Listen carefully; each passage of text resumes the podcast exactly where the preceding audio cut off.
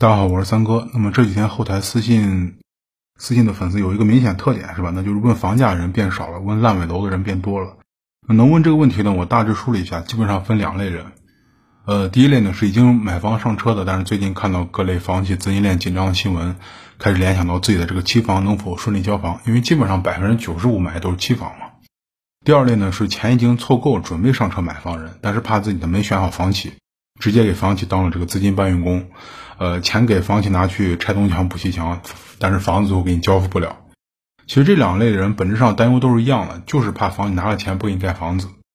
因为真的，一旦烂尾，那基本上就属于啊彻底完犊子了。对，呃，什么走司法程序这种解决方式，我跟你说，你想也不要想，那房企能把你耗到死。可以这么说，如果发生烂尾了，那除了在家里面啊烧香祈求房企快点资金到位。那就只剩等其他房企去接盘了，真的是这样。呃，所以说，说实话，就是担心这个人呢，现在来看，算不上杞人忧天，因为房企的日子目前的确是越来越难了。呃，比如说，就在九月七号，这个银保监会呢，在他们的新闻发布会上公开表示，他说，截止到过去七月末呢，房地产贷款增速已经创下了近八年来的一个新低。目前银行系统内的房地产贷款同比增加只有百分之八点七。这个数字呢，低于各类其他贷款增速低了三个百分点。那可能有人听到这儿就会说，那这还不是同比增加八点七吗？贷款还是变多了。没错啊，如果你只是看同比的话，它还的确是增加了点儿。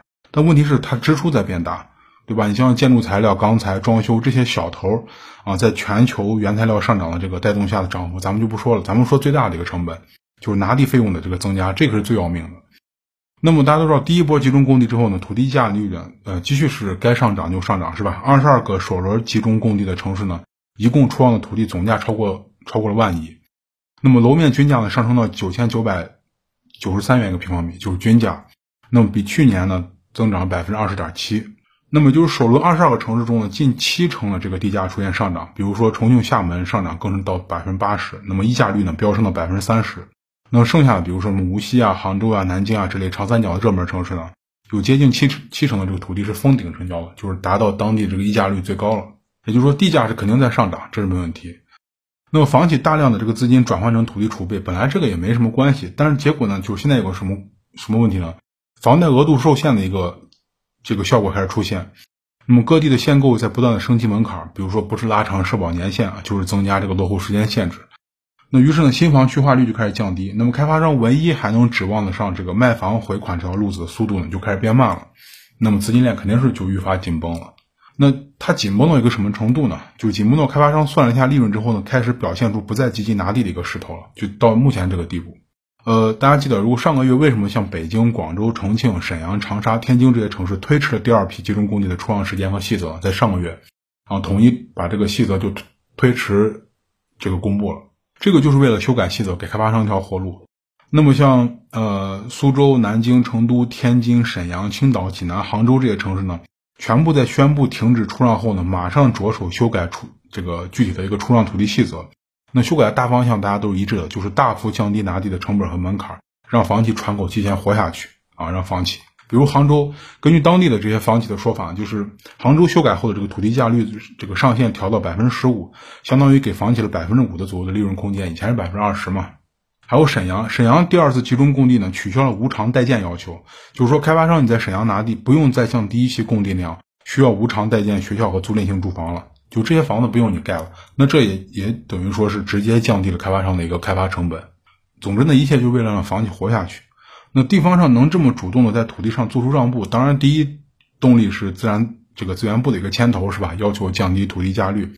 但是对于地方上来说呢，这是真正的一个无奈之举。大家想，难道地方上他不愿意把这个土地多卖点钱吗？是吧？一年还有那么多到期的债务等着用钱，溢价率高点难道不香吗？香是肯定香，但问题是呢，现在这个楼市状况，地方上再这样做呢，等于说类似于这种杀鸡取卵的操作。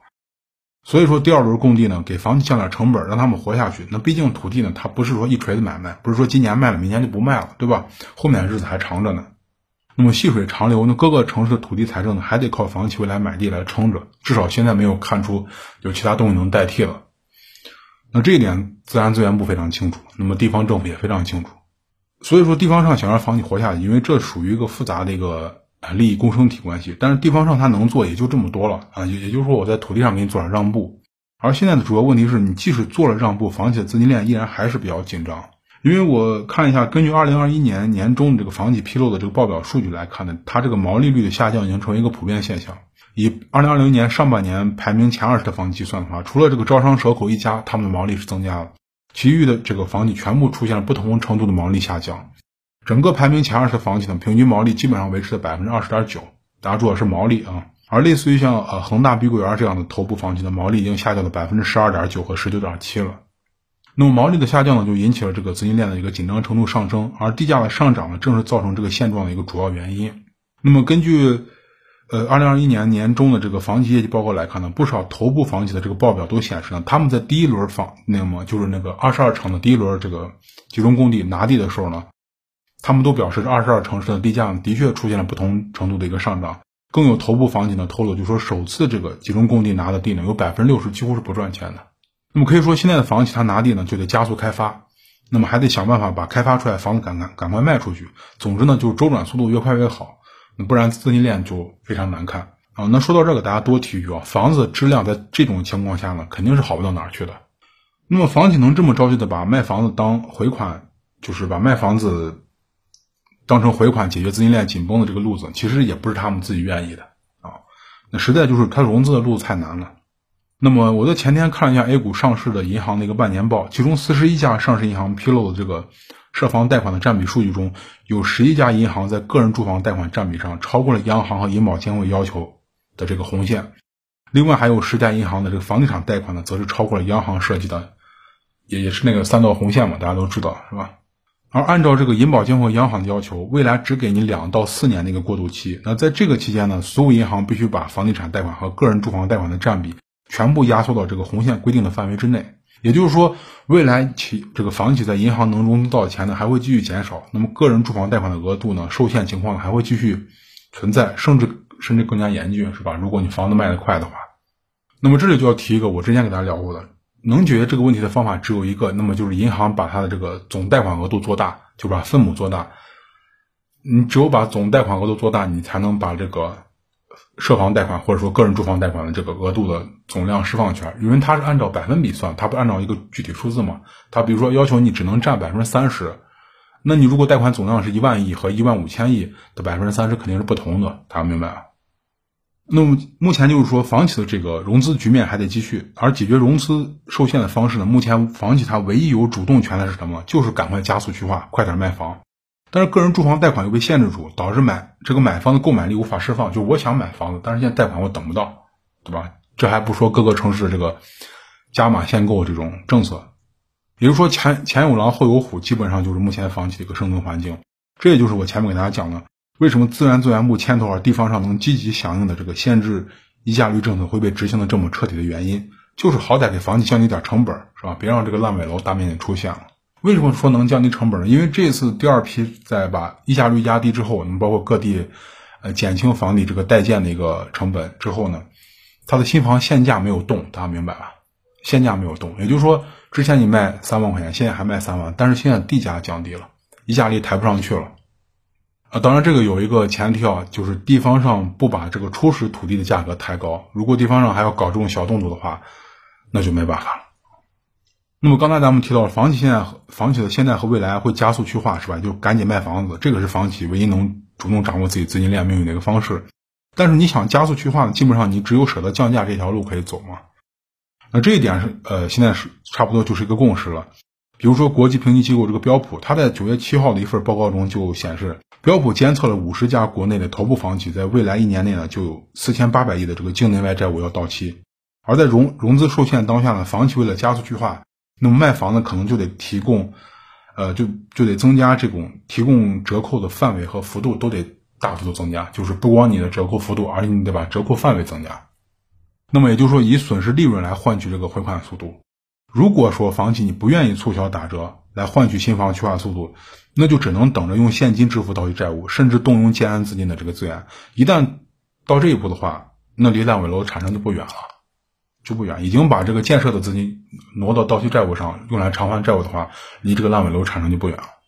那标普这次预测怎么说呢？基本上没什么问题，但是他们唯独忘了一点啊，标普唯独忘了一点，就是说房企在国内的降价，有时候他们说的是不算的。对吧？前几天岳阳、唐山、江阴、昆明这些城市全部出台了措辞不同的，呃，但是内容一致的这个限跌令，是吧？要求房企降价要有限度，要顾全稳定市场大局，是吧？那这一去顾全大局呢，就把房企夹在中间了，左右为难。也就是说，为了资金链盘活，房企必须降价。那么地方上对降价幅度又有硬性要求。那基于这个情况，可以预测下，就接下来十月份左右，房这个新房降价一定会在一些城市出现。但是呢，幅度呢，我认为是比较有限的啊。倒不是说房企愿不愿意，是另外可能地方上不允许，是吧？而同时呢，即使愿意降价，房企还有一个面问题要面对，那就是前文我刚提到，就是说。当下这个房房贷额度和利率，它还是保持一个很紧张的状态，而这个呢，会直接影响新房的一个去化速度。那么我看了一下克而瑞监测三十个重点城市的数据呢，新房放贷的速度基本上三到六个月是常态。比如像呃临沂啊、菏泽啊、济宁啊这些山东的三四线城市放款甚至需要到六个月。而这个利率方面呢，从二月份基本上就是全面上涨。那么七成的这个热点城市在二零二一年的上半年，房贷利率全部出现了不同程度的上涨。像呃苏州呀、南宁呀、太仓呀、驻马店呀这些地方，首套的这个利率已经上涨到上涨到六了啊，六个点就是百分之六。那么就连曾经全国房贷利率最低的上海，也把首套利率从百分之四点六五上升百分之五。那么利率上涨和房贷额度受限是对购买力的直接压制，同时也是对新房去化速度的一种间接降低嘛。那么利率上涨了，房贷时间拉长了，很多人很可能就会暂时搁浅他的购房计划，那么选择持币观望，等待后面市场的一个变化。比如说，房企它这次遇见这个问题真的比较难。